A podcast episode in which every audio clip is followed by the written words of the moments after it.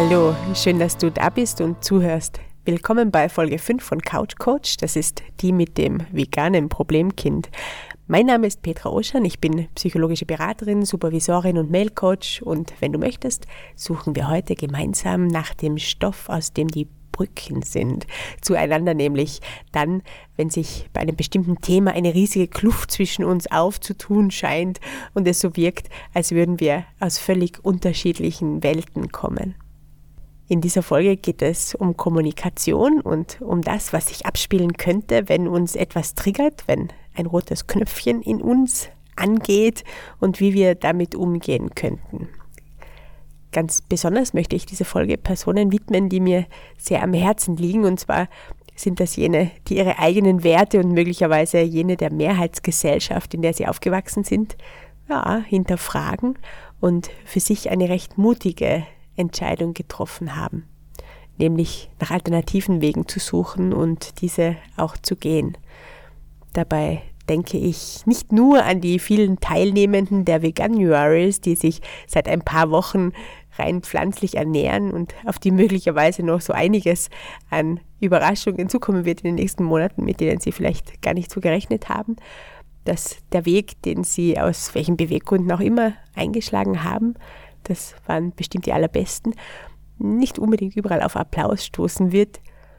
Ich denke an die Fridays for Future Kids, an Menschen, die ihr Auto weggeben, die lieber Biogemüse beim Bauern kaufen und dafür weniger Klamotten, an die Lehrerinnen und Lehrer, die mit althergebrachten Traditionen brechen, an Menschen, die sich ganz woanders hin verlieben als die Mehrheit der Leute in ihrem Umfeld. Und es geht ganz besonders an alle, die sich hinstellen und sagen, hey, es gibt noch Wichtigeres als das, was uns so lange verkauft wurde als normal und ich spüre das ganz genau und ich mache da jetzt nicht mehr mit, weil ich finde, dass es da etwas Wichtigeres gibt und da vertraue ich mir jetzt. Äh, diese Menschen, die finde ich ziemlich stark, weil sie ja die Mehrheitsgesellschaft verlassen in diesem Bereich und sie finden sich auf ihrem Weg zwischendurch mal irgendwo wieder, wo sie möglicherweise noch gar nie vorher waren, nämlich am Rand, als Außenseiter oder im Mittelpunkt einer hitzigen Diskussion als Provokateurinnen, indem sie sagen, was sie zu sagen haben, oder als jemand, der oder die zwischendurch die Welt mal gar nicht mehr versteht und ein wenig zweifelt oder womöglich, hoffentlich nicht, ein wenig verzweifelt. Ja. Und wenn du da irgendwo dazugehörst, dann ist diese Folge ganz besonders dir gewidmet. Und auch wenn du dich da nicht so ganz dazu zählst, wenn du eher zur Mehrheitsgesellschaft gehörst, vielleicht ein veganes oder auch anders ausgerichtetes Problemkind in deinem Umfeld hast und nach Möglichkeiten suchst, um diese Kluft, die sich da möglicherweise im Alltag gelegentlich auftut, zwischen dir und dem Problemkind oder anderen Leuten, die damit zu tun haben, äh, diese zu überwinden oder mit Triggern umzugehen, dann gilt dir das natürlich ebenfalls. Denn egal aus welcher Richtung wir kommen, wenn wir uns dafür entscheiden, aufeinander zuzugehen, dann können wir nur gewinnen. Und dazu möchte ich dir heute das eine oder andere Werkzeug vorstellen, mit dem es möglicherweise ein wenig leichter gehen könnte. Kommunikation kann ja manchmal ein recht abenteuerliches Unterfangen sein, besonders wenn es um etwas geht, das für alle Beteiligten besonders wichtig erscheint. Ja, Werte, Überzeugungen und Vorstellungen davon, wie etwas zu sein hat oder was wirklich wichtig ist, um was es geht. Ich denke da zum Beispiel an Familien. Wie, wie war das denn bei dir in deiner Herkunftsfamilie? Gab es da oder gibt es da vielleicht immer noch bestimmte Themen, bei denen die eine Generation Werte oder Überzeugungen hat und die andere Generation diese irgendwie nicht oder nicht mehr mittragen möchte? Oder kennst du das vielleicht aus dem Berufsleben, wenn unterschiedliche Herangehensweisen aufeinandertreffen oder neue Mitarbeiterinnen Mitarbeiter zu einem langjährigen Team dazustoßen und alles, was bisher so gemacht wurde, die Gewohnheiten plötzlich in Frage gestellt werden? Womöglich bist du auch in den sozialen Medien aktiv, gehörst Gruppen an und verfolgst Themen, die in Foren stark polarisieren oder du kennst es aus religiösen Gemeinschaften, wenn bisherige Grundsätze durch neue Ideen irgendwie bedroht zu sein scheinen. Und unter Umständen wird bei solchen Gesprächen ein Nerv getroffen, es triggert. Das innere rote Knöpfchen springt an, die Emotionen gehen hoch, es fällt ein Wort ums andere und plötzlich geht es gar nicht mehr so sehr um die Sache an sich, sondern es wird persönlich. Und am Ende weiß plötzlich niemand mehr so ganz genau, wie das überhaupt passieren konnte. Außer vielleicht, dass es eher am anderen lag. Wenn du magst, werden wir heute ein wenig genauer hinschauen, was sich da im Verborgenen tun könnte, warum bestimmte Themen so emotionsgeladen sind oder es werden im Verlauf eines Gespräches. Das Wort hinschauen ist auch schon ein ziemlich gutes Stichwort für eines der Tools, die ich dir heute vorstellen möchte oder an die ich dich erinnern möchte, mit dem wir ziemlich geniale Kommunikationsbrücken bauen könnten, nämlich deine Wahrnehmung. Da bist du ja selbst die Expertin der Experte, da kann dir niemand was erzählen und als dein freundlicher Guide darf ich dir vielleicht trotzdem vom einen oder anderen Plätzchen ein wenig vorschwärmen, bei dem ich mir vorstellen kann, dass es sehenswert ist. Jetzt weiß ich nicht, ob du gern Musik hörst oder eher weniger. Jedenfalls gibt es ja Menschen, und ich weiß nicht, wo du dich dazu zählen würdest, wenn die ein Lied hören, dann konzentrieren sie sich eher auf den Text und versuchen rauszuhören, worum es geht. Und dann gibt es die anderen, die sich mehr in die Melodie fallen lassen. Äh, das kommt irgendwie darauf an, welchen Kanal sie beim Musikhören gern bedienen. Und da geht es um die Wahrnehmung und wie wir sie, in welche Richtung wir sie lenken wollen. Es wäre auch beides vorstellbar. Ja, es hängt einfach davon ab, wohin wir unsere Wahrnehmung gerade lenken, wohin wir äh, hören möchten. Und das ist bei Gesprächen natürlich auch so. Da kommen noch weitere Informationen oder Reize dazu. Unsere Kommunikation ist ja eine ziemlich komplexe Angelegenheit mit sehr vielen Aspekten und da prasselt zeitnah ganz, ganz viel auf uns ein. Da kann es dann sein, dass wir so einen Lieblingskanal haben, eben wie beim Musik hören, über den wir mal grundsätzlich so die, die Sinnesgeschichten wahrnehmen. Wie ist das denn bei dir, wenn du ein Gespräch führst? Wie erfährst du dein Gegenüber besonders gern? Tritt bei dir der Klang der Stimme deines Gesprächspartners oder deiner Gesprächspartnerin in den Vordergrund oder eher Gestik und Mimik? Konzentrierst du dich eher auf die Inhalte, auf das, was gesprochen wird und verschwindet die Melodie des Gesagten eher im Hintergrund rauschen? Spürst du dein Gegenüber? Oder achtest du im Gespräch auch auf das, was du an dir selbst hörst oder siehst oder fühlst und so weiter oder eher weniger auf dich oder äh, ist die Aufmerksamkeit da gleich verteilt?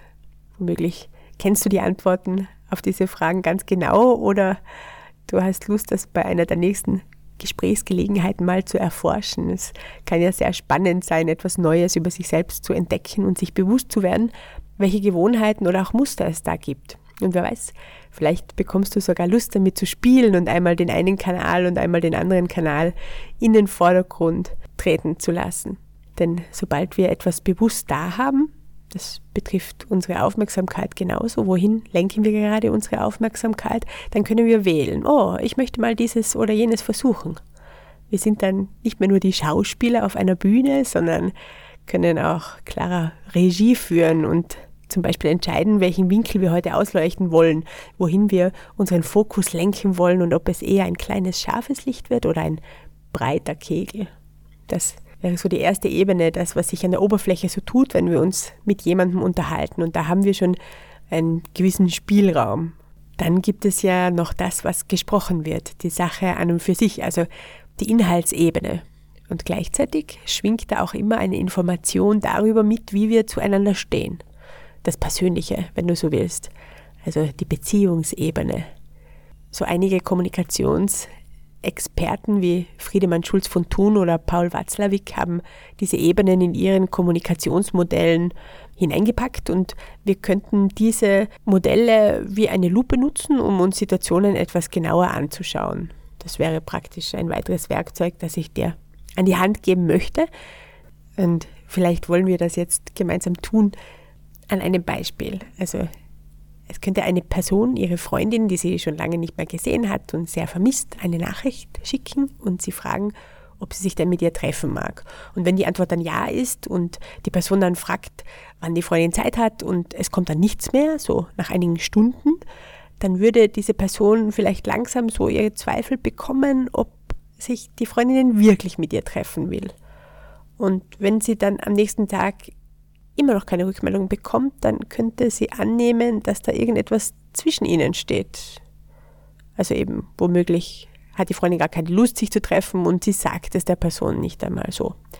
Dann hätte die Person schon mal die Inhaltsebene verlassen. Ob die Freundin das auch getan hat, das wissen wir nicht. Das weiß auch die Person nicht. Und wenn die Person dann sauer wäre, dann würde sie vielleicht schreiben, okay, vergiss es. Manche Leute reagieren dann so und damit würde sie dann nicht meinen, dass die Freundin es vergessen soll, sondern eher das Gegenteil. Die Freundin sollte lieber daran denken, dass sie dieser Person sehr wichtig ist. Also es geht da plötzlich nicht mehr um die Sache an und für sich, nämlich um das Vereinbaren eines Termins, sondern um das Verhältnis der beiden zueinander, also um ihre Beziehungsebene, die da plötzlich für die Person, die geschrieben hat, im Vordergrund steht. Und ob das auch für die Freundin so ist, das wissen wir nicht, aber die Person könnte versuchen, da bestimmte Signale in diese Richtung zu schicken. Und vielleicht erkennt die Freundin dann, das Leuchtfeuer der Person als das, was es ist, zum Beispiel weil sie über bestimmte Erfahrungswerte verfügt oder weil sie das ebenso gelernt hat. Und wenn die Freundin der Person dann wohlgesonnen und gütig gestimmt ist, dann fällt ihr vielleicht ihr Bedürfnis nach Wichtigkeit ein. Und sie schreibt der Person und erklärt ihr, warum sie sie warten ließ. Dann schlägt sie Zeit und Ort vor und schreibt, wie sie sich auf das Treffen freut und wenn die Person nicht allzu nachtragend ist, dann ist sie mit dem, was die Freundin auf der Beziehungsebene jetzt ausdrückt, einverstanden und sie können sich wieder um die Sache kümmern und einen Termin vereinbaren. Wenn also etwas in der Kommunikation ein wenig weniger rund läuft, dann könnte es möglicherweise daran liegen, dass eine oder einer der Beteiligten sich irgendwie von der Ebene des Beobachtbaren, des Offensichtlichen, eben dieser Sachebene, äh, hinfort bewegt hat und etwas tiefer abgetaucht ist. Ne, oft gehen wir da nicht konform. Da äh, betone ich eine oder bespiele eine Ebene, zum Beispiel die Beziehungsebene und die andere Person ist aber ganz auf dem Inhalt und dann sind wir beide möglicherweise irritiert über den Verlauf des Gesprächs. Das im Hinterkopf zu behalten, dass es hier verschiedene Ebenen der Kommunikation gibt, das können wir im Alltag nutzen, um einfach mal nachzuschauen, ob irgendwas passiert ist, was für Irritationen gesorgt hat. Ich weiß nicht, ob du so eine Situation auch schon einmal hattest. Du unterhältst dich mit jemandem ganz normal über eine Sache, zum Beispiel etwas Berufliches, und plötzlich merkst du, wie dein Gegenüber die Augen zusammenkneift und die Mundwinkel verschiebt und du aus völlig unerklärlichen Gründen mit deinen inhaltlichen Punkten nicht mehr zu ihm durchkommst. Ja, eben in solchen Fällen könnte es dann hilfreich sein, mal zu schauen, ob etwas von dem, was du gesagt hast, auf der Beziehungsebene etwas ausgelöst haben könnte. Dabei geht es ja weniger darum, einen Schuldigen ausfindig zu machen. Wer hat die Kommunikation gestört und ist auf die falsche Ebene?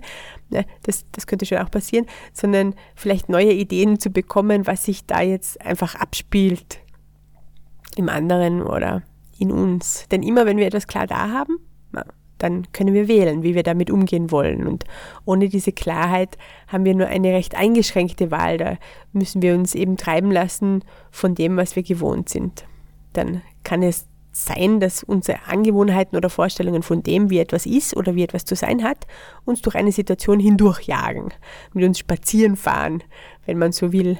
Im Beispiel von vorhin war es die Vorstellung davon, wie die Freundin der Person hätte reagieren müssen.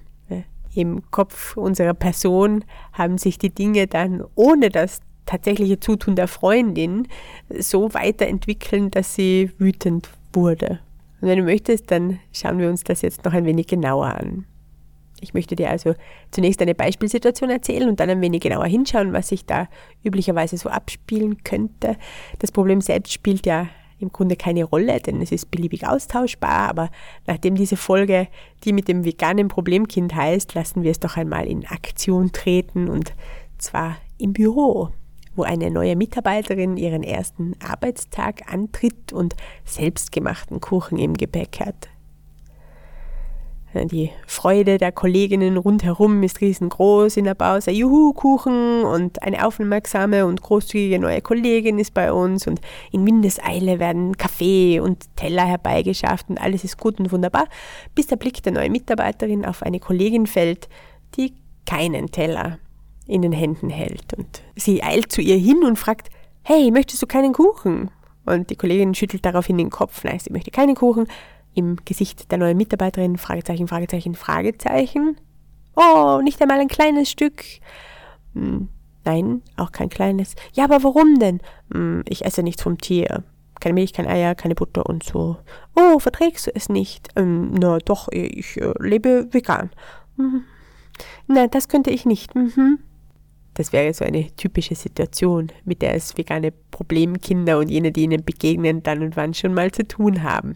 Und was so harmlos beginnt, das führt unter Umständen etwas später zu gewissen äh, Irritationen.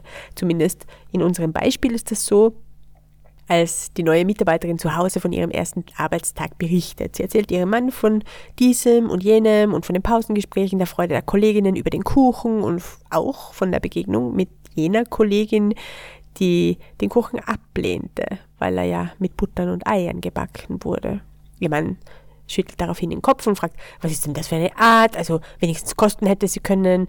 Na, sie ist halt eine Veganerin, antwortet die Frau, und deshalb braucht sie keinen Anstand haben, und er spürt, wie er ein wenig wütend wird, und möglicherweise beeinflussen diese Gedanken zukünftige Begegnungen mit der veganen Kollegin oder auch nicht. Am anderen Ende der Stadt erzählt die Veganerin einer Freundin von der neuen Mitarbeiterin das große Kuchenfest und die Aussage, na, das könnte ich nicht. Die Freundin, die auch vegan lebt, spürt einen gewissen Ärger in sich aufsteigen und sie fragt, wie kann es denn sein, dass Mischköstlerinnen sich mit dem Verzichten so schwer tun? Ich verstehe das nicht. Warum ist das Tierleid, der Klimaschutz, der Hunger auf der Welt, die eigene Gesundheit offenbar nicht wichtig genug, um auch bei anderen die Entscheidung oder zumindest den Wunsch hervorzubringen, sich pflanzlich zu ernähren? Hm? Und möglicherweise beeinflussen diese Gedanken zukünftige Begegnungen mit nicht veganen Menschen oder auch nicht. In der Kommunikationstheorie, der Psychologie, der Kulturwissenschaften, Lerntheorien, aber auch in der Betriebswirtschaftslehre und Literatur gibt es dieses Modell des Eisbergs, vielleicht kennst du es ja. Beim Eisberg, da ist ja nur ein kleiner Teil dessen sichtbar, was da ist, und der überwiegende Teil liegt unter Wasser und ist unsichtbar. Und mit diesem Bild lassen sich unterschiedliche Gegebenheiten in der Natur veranschaulichen äh, und so auch psychische. Den sichtbaren kleineren Teil, den könnte man demzufolge vergleichen mit dem bewussten Anteil der Persönlichkeit, also alles, was wir in der Regel so rational erfassen können. Der Mann der neuen Mitarbeiterin könnte zum Beispiel seine eigenen Gedanken beobachten und wahrnehmen, das ist ja eine Frechheit, dass die den Kuchen von meiner Frau einfach ablehnt wegen irgend so einem neumodischen Lifestyle-Zeugs. Und was er vielleicht auch bemerkt an der Oberfläche ist, dass sich da so eine leise Wut in ihm breit macht. Warum das so ist, das ist ihm wahrscheinlich genauso wenig bewusst wie der Freundin der Veganerin, denn diese Gefühle entstehen ja blitzschnell. Vielleicht wissen der Mann und die Veganerin sogar, welche Gedanken dieses rote Knöpfchen in ihnen aktiviert haben, was sie getriggert hat. Aber warum das so ist, das wird ihnen in diesem Moment wohl eher nicht so bewusst sein. Oder ist es bei dir anders, wenn bei dir mal ein rotes Knöpfchen angeht, dich etwas triggert, falls das bei dir überhaupt so ist?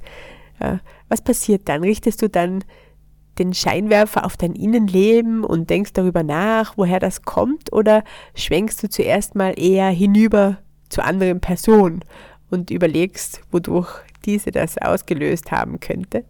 Unsere Veganerin jedenfalls macht das so. Sie nimmt an, Nicht-Veganer, Nicht-Veganerinnen sind entweder uninformiert oder sie haben einfach keinen Bock zu verzichten. Ja, das ist so in ihrer Welt. Und wie sie das nicht interessieren kann, das fragt sie sich und weil sie da nicht wirklich weiterkommt, schickt sie in Gedanken noch ein paar oh, Schimpfwörter hinterher. Leben und leben lassen, schreiben die im Forum und verweisen darauf, dass sie sich ja auch nicht vorschreiben lassen will, wie sie sich ernähren soll. Aber da geht es ja um das Wohl der Tiere, andere Menschen, den Planeten, denkt sie sich und sie kennt alle Argumente, die ihr dann entgegengebracht werden und alle fühlen sich falsch an. Hm, währenddessen am anderen Ende der Stadt fällt dem Mann der neuen Mitarbeiterin beim Abwasch wieder ein, dass die Ökotante tatsächlich den Kuchen abgelehnt hat. Seine Frau hatte sich so Mühe damit gemacht und er stellt sich vor, dass besagte Kollegin, wohl auch seine Fridays for Future Göre ist, die keinen Respekt vor den Älteren hat, nach Klimaschutz schreit und ihren Abfall auf der Demo zurücklässt. Nur so eine würde den Kuchen seiner Frau verschmähen und das fühlte sich einfach falsch an. Und im Nebenzimmer stellt sich seine Frau vor, wie es ihr gegangen wäre, wenn ihr der Kuchen angeboten wäre und sie hätte ablehnen müssen. Ja, ausgeschlossen hätte sie sich gefühlt und natürlich wäre ihr das Wasser im Mund zusammengelaufen. Sie hätte wohl eher eine Ausnahme gemacht und ein Leben ohne Kuchen, ohne Grillpartys, ohne Schnitzel am Sonntag. Nein, also das ließe sie sich nicht entgehen, das fühlt sich einfach falsch an. Natürlich könnten auch alle drei in jede beliebige andere Richtung denken. Spielt im Grunde keine Rolle, was der Inhalt ihrer Gedanken ist. Aber sie haben alle drei etwas gemeinsam. So einfach, wie sie es sich in ihren Gedanken zusammenzimmern, äh, wird es ohnehin nicht sein. Und sie können es auch nicht wissen, solange sie nicht nachfragen. Denn das, was sie sehen oder hören in der Begegnung, das ist bestenfalls die Spitze des Eisbergs und ganz viel selbst dazu gedacht. Äh, eben wie bei dem Beispiel mit den beiden Freundinnen, die sich zum Kaffee verabreden wollten. Die eine dann wütend wird. Und vielleicht möchtest du jetzt einwenden, aber wenn wir eh nur mit dem arbeiten können, was der andere sagt und nur mit dem, was da an der Oberfläche ist, dann kommen wir überhaupt nicht weiter. Und dazu fällt mir eine Geschichte ein. Sie ist von Idris Shah und es geht darin um den Mullah Nasruddin, der am Boden kniete und offensichtlich dort etwas suchte. Eine Person kam vorbei und sie fragte ihn, ja Nasruddin, was hast du verloren? Und der Mullah antwortete, meine Schlüssel und suchte weiter und die Person, aha, warf sich zu ihm auf den Boden und suchte mit ihm gemeinsam. Und das ging eine ganze Weile so, bis die Person fragte, du, Nasruddin, wo hast du ihn denn eigentlich verloren, deinen Schlüssel? Und der Mullah antwortete, na, bei mir zu Hause. Mhm. Ja, aber warum suchst du denn hier? fragte die Person und Nasruddin antwortete, na, weil es hier heller ist.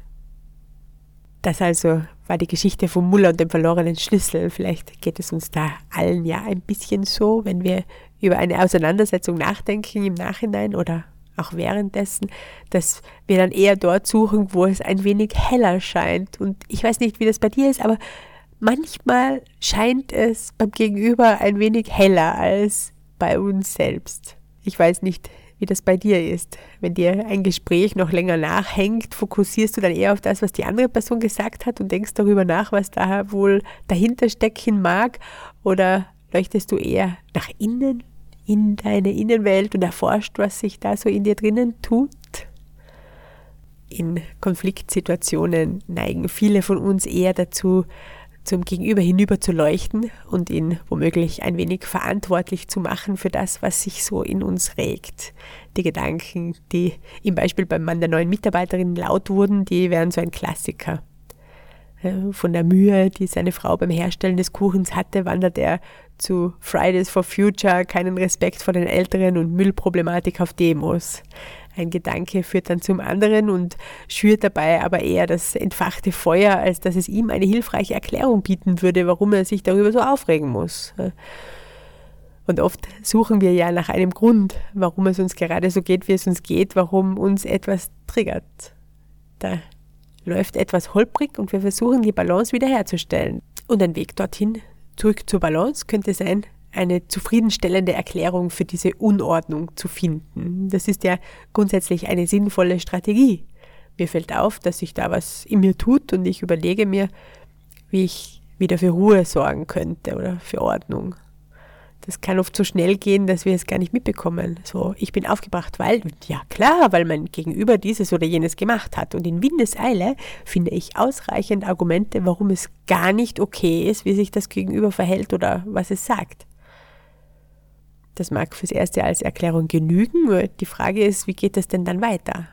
Ja, oft haben wir so das Bedürfnis, das auch irgendwie zum Ausdruck zu bringen, wie im Beispiel mit äh, der Nachricht beim Termin vereinbaren. Die Freundin, die äh, nicht schnell genug geantwortet hat. Wir, wir möchten mitteilen auf die eine oder andere Art, für wie falsch wir das halten, was das Gegenüber seinerseits von sich gegeben hat oder eben nicht.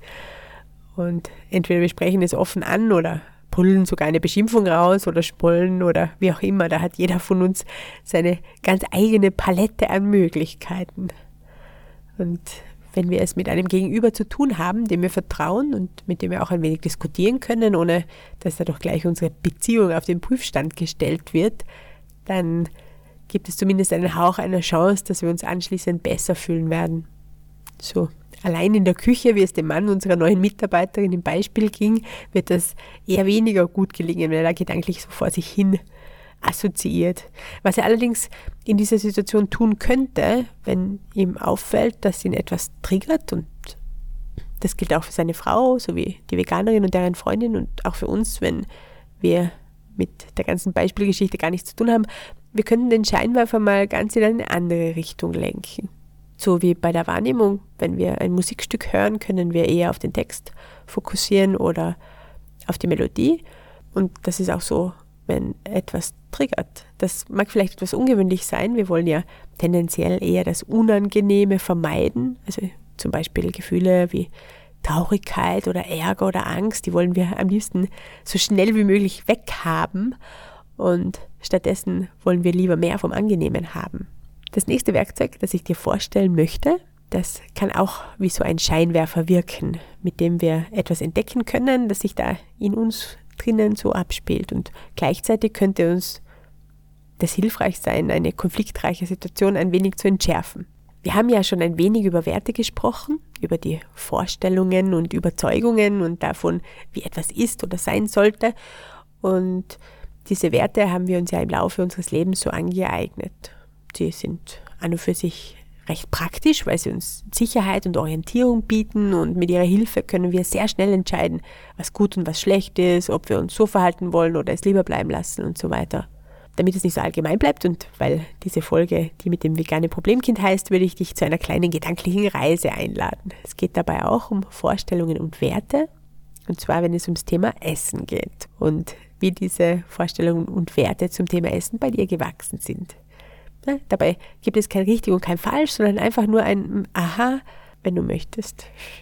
Es ist einfach eine Gelegenheit, etwas über dich selbst zu erfahren. Vielleicht etwas, das du eh ganz klar da hast. Zum Beispiel, wenn du dich gerade erst für eine bestimmte Ernährungsform entschieden hast, dann hm, weißt du wahrscheinlich ganz klar, wie sich das in letzter Zeit entwickelt hat für dich. Oder aber du entdeckst etwas, das eher in Vergessenheit war.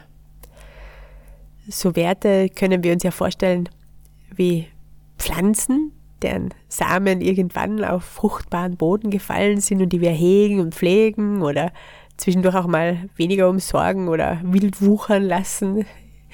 Ich weiß nicht, welche Pflanze dir da jetzt in den Sinn kommt, wenn du an deine Vorstellungen oder Überzeugungen zum Thema Essen denkst.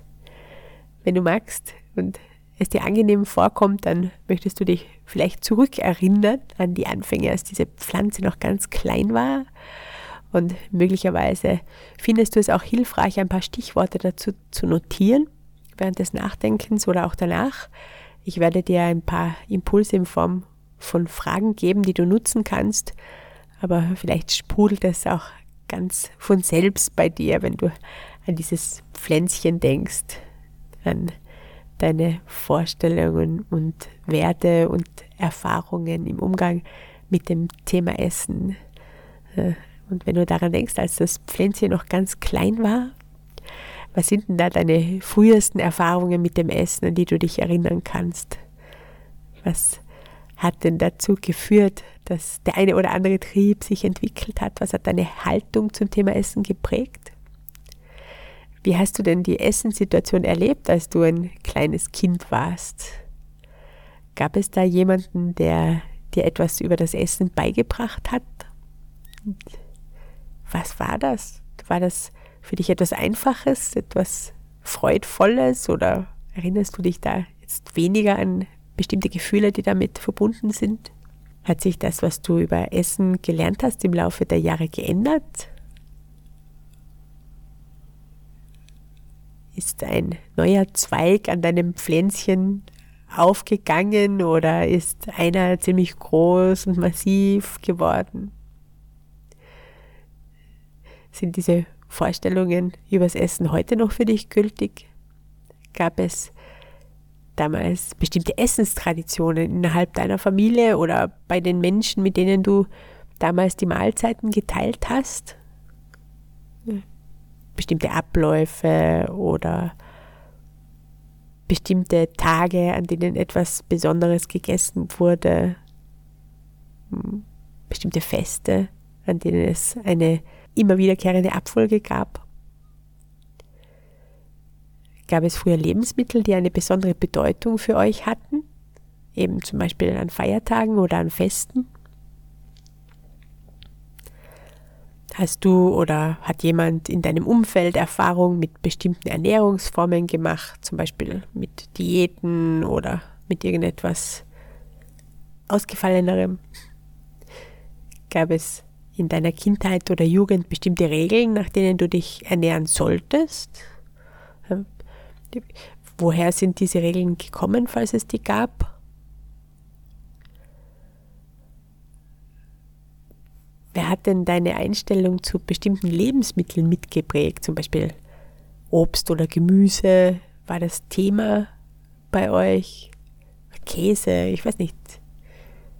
Gab es Menschen an eurem Tisch, die zu viel oder zu wenig gegessen haben? Und wusstest du damals, warum sie das tun? Weißt du es jetzt? Kochst du gern? Wenn du kochst, welche Gefühle verbindest du damit oder welche Gedanken, welche Erinnerungen hast du ans Kochen? Ist das etwas, das du gern tust oder ist das etwas, das du mh, mm, ja halt tun musst? Naschst du während des Kochens? Isst du gern auswärts? Und falls ja, gibt es bestimmte Lokale, die dich besonders ansprechen? Äh, was gefällt dir an diesen Lokalen? Wie hast du kochen gelernt? Ist dir wichtig, welche Nährstoffe du zu dir nimmst? Hast du dazu irgendwelche Kenntnisse erworben und falls ja, wie? Ist das Thema Ernährung für dich grundsätzlich ein wichtiges? Und falls ja, war das immer schon so? Und falls nein, war das immer schon so? Gibt es bestimmte Regeln, nach denen du dich heute ernährst? Gibt es eine Mahlzeit, die du besonders gern magst? Teilst du dein Essen gern? Hast du deine eigene Ernährungsform irgendwann mal radikal verändert und war das einfach oder schwer und gab es dafür einen besonderen Anlass? Welche Botschaften aus der Werbung fallen dir ein, die mit Essen zu tun haben? Von früher oder auch aktuelle? Da gibt es vielleicht irgendwelche Slogans oder auch irgendwelche Informationen, die die Werbung über die Nahrung zu vermitteln versucht. Du kannst dazu gerne noch ein wenig weiter deine Gedanken sammeln, wenn du möchtest. Und äh, wenn du möchtest, kannst du sie auch gerne mit uns teilen, zum Beispiel unterhalb des Posts zu dieser Folge auf Facebook oder Instagram oder du kannst mir dort auch gern eine persönliche Nachricht zukommen lassen. In den letzten Minuten habe ich dir ja eine Menge Fragen zum Thema Essen gestellt und vielleicht hat dich die eine oder andere auch zu einer Antwort inspiriert. Ich weiß nicht, ob dir das auch so geht oder eher weniger, aber wenn ich mich äh, frage zu einem bestimmten Thema, zu einem Wertethema, wie das in meiner Biografie im Verlauf meines Lebens sich so entwickelt hat und wer oder was da wohl meine Einstellungen beeinflusst hat, äh, dann finde ich das immer ganz spannend, wie sehr eben Erfahrungen unsere Werte und Vorstellungen mitprägen. Da gibt es Erfahrungen, die wir vielleicht sehr, sehr oft gemacht haben oder die besonders wichtig für uns waren oder die an bestimmte Gefühle gekoppelt waren. Und der Hirnforscher Gerald Hüther, der beschreibt, dass solche Erfahrungen die Strukturen unseres Gehirnes formen. Die schreiben sich also praktisch in unsere Hardware hinein und sind dann als Verschaltungsmuster zwischen den Nervenzellen im Gehirn verankert. Und die, die machen sich dann als Vorstellungen und Überzeugungen, als Haltungen und Einstellungen bemerkbar. Ja? Also die sind praktisch aus diesen Erfahrungen heraus entstanden. So etwas hält sich dann schon sehr hartnäckig. Und das ist ja im Grunde auch ganz gut so, denn wenn sie uns Halt und Sicherheit bieten und rasch bei Entscheidungen helfen und uns dabei unterstützen, die Aufmerksamkeit in die eine oder andere Richtung zu lenken, dann ist das schon ziemlich praktisch. Es kann aber auch vorkommen, und das beschreibt Gerald Hüther auch, dass sie uns gar nicht mehr so nützlich sind und uns dann eher in die falsche Richtung lenken. Und das betrifft ja nicht nur unsere Werte in Bezug auf das Essen, sondern überhaupt. Da dann etwas ganz anderes zu machen, als wir es vielleicht gewohnt sind, das bedarf schon einer ziemlich starken neuen Erfahrung. Und Gerald Hüther gibt hier das Beispiel einer persönlichen Krise. Es ist ja nicht so, dass jemand seine Ernährung auf vollwertig pflanzlich umstellt, weil es gerade modern ist. Also solche Motive gibt es sicher auch und vermutlich müsste dieser Drang als Hipster zu gelten dann schon sehr stark sein, dass es zu einer langfristigen Veränderung des Ernährungsverhaltens kommt. Und für die Sache an und für sich spielt es ja auch keine Rolle, weshalb jemand diese Entscheidung getroffen hat. Äh, das Warum brauchen wir in erster Linie selbst, um wie bei allen Veränderungen einfach hartnäckig dranbleiben zu können. Also wer jetzt äh, da ein Motiv hat, das ihn gar nicht so stark bewegt, sondern einfach eher beim Ausprobieren ist, der wird es da schwerer haben als jene veganen Problemkinder zum Beispiel, die eine neue und sie sehr bewegende Erkenntnis dazu gebracht hat, ihre Ernährung zu verändern. Vielleicht hast du in deiner Stadt schon einmal einen Cube gesehen von Anonymous for the Voiceless. Da stehen Menschen in diesen Masken in, einem, in einer würfelartigen Formation. Ganz ruhig stehen die da und sie halten in ihren Händen Fernseher oder Laptops hm, mit Videos, die zeigen, was bei der Herstellung von, ich weiß gar nicht, wie ich es nennen möchte, tierischen Produkten mag ich gar nicht mehr sagen, jedenfalls, was dort passiert. Das sind eindeutige Szenen und die sind schon sehr bewegend. Ja, oder es gibt auch andere Formen von Straßenaktivismus und manchmal sieht jemand so etwas und das ist dann so ein bewegender Akt, dass es in gewisser Weise eine kleine persönliche Krise auslöst. Jedenfalls das, was bisher so war, das kann dann nicht mehr so weitergehen. das trifft nicht alle Menschen so, aber einigen geht das schon so. Und in diesem Zusammenhang mit der Wissensvermittlung, da taucht oft eine Frage auf, besonders unter den frischen Veganerinnen und Veganern. Äh, in unserem Beispiel hat sie die Veganerin ja auch gestellt, warum? Warum können Menschen, die bestimmte Zusammenhänge kennen, wie zum Beispiel den zwischen Fleischkonsum und Klimaveränderung, Tierleid, Hunger in der dritten Welt, nicht einfach runterfahren oder, oder ganz stoppen? Warum sind diese Argumente nicht stark genug? Warum bewegt sie das nicht ausreichend, um etwas an ihrer Ernährung zu verändern. Aber zurück zum Beispiel, offensichtlich liegt ja in der pflanzlichen Ernährung eine, und ich möchte nicht sagen die einzige, aber eine große Chance, aktiv etwas für sich und die Welt, auf der wir leben, zu tun. Und so manche Veganerin, so mancher Veganer fragt sich dann, warum also nicht? Die Veganerin im Beispiel hat gemutmaßt, dass die Menschen nicht verzichten wollen. Und wie wir gesehen haben, als wir uns mit den Werten beschäftigt haben, ist das ja gar nicht so einfach. Ich, ich, ich kann ja immer noch, das kennen zum Beispiel auch rauchende Menschen oder Süchtige, die Alternativen abwerten. Wenn wir nämlich zwei Botschaften im Kopf haben, zum Beispiel Rauchen ist gut und Rauchen ist schlecht, dann haben wir eben dieses Chaos, das in Gesprächen manchmal erzeugt wird und das wollen wir nicht haben. Wir wollen nicht äh, äh, zwei widersprüchliche Gedanken in meinem Kopf haben oder, oder dass wir uns in eine Richtung verhalten und äh, eine andere Richtung uns selbst empfehlen würden. Da gibt es eine Theorie in der Psychologie, die heißt Theorie der kognitiven Dissonanzen. Die ist von einem Mann namens Festinger. Wenn da zwei widersprüchliche Gedanken in meinem Kopf sind, dann erlebe ich das als unangenehm, so die Theorie, und ich werde auf kurz oder lang versuchen, diesen Widerspruch aufzulösen. Und das kann ich tun, indem ich entweder das eine abwerte oder das andere aufwerte. Zum Beispiel könnte jemand sagen, aber vegan, das ist ja völlig ungesund, ihr müsst ja alle Medikamente einnehmen. Dadurch hätte diese Person einen Gedanken abgewertet, nämlich den, dass eine pflanzliche Ernährung sinnvoll ist. Und diese Dissonanz, dieses Chaos in ihrem Kopf wäre abgeschwächt. Oder sie könnte sagen, woher bekommt ihr eigentlich das Kalzium? Das, das würde in die ähnliche Richtung stoßen. Das ist auch sehr verständlich. Und wenn jemand schon ein paar Jährchen auf dem Buckel hat, dann äh, hat die Person ja vielleicht auch ein Wissen über die Ernährungsweise und, und über Empfehlungen mitbekommen. Und sehr viele haben gehört, dass Kalzium ein sehr wichtiger Stoff ist, wo auch immer diese Information hergekommen ist. Und äh, hat vielleicht auch schon seit frühester Kindheit sich antrainiert, den Gedanken zuzulassen, trink deine Milch, denn du brauchst das Kalzium für deine Knochen.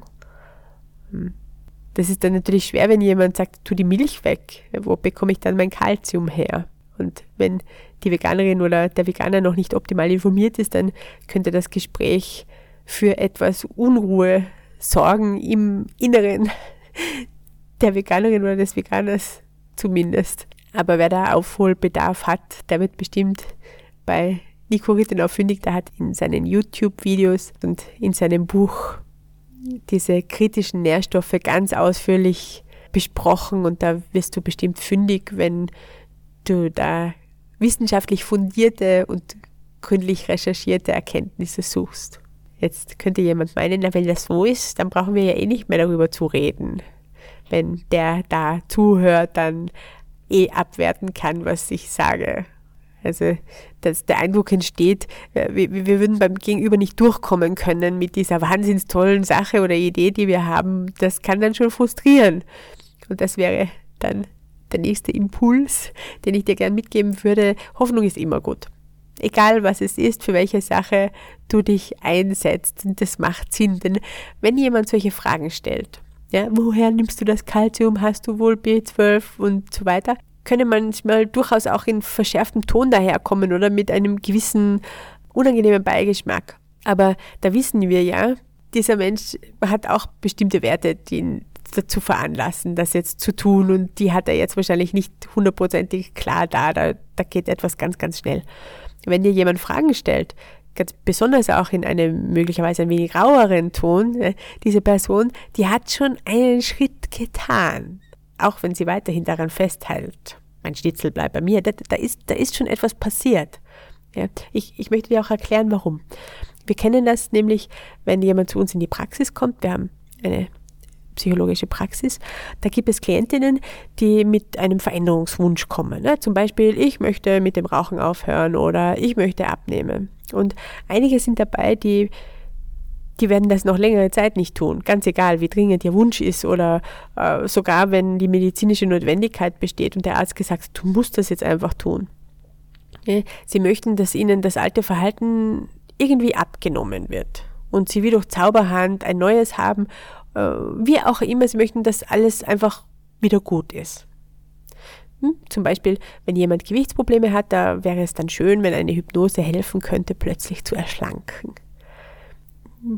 Hypnose kann schon dabei helfen, aber es wird so nicht funktionieren, wie es gedacht ist, denn am eigenen Essverhalten, da hängt ja so viel mehr dran als die Lust auf eine Tafel Schokolade. Da haben wir ja heute schon darüber gesprochen da gibt es eine Geschichte.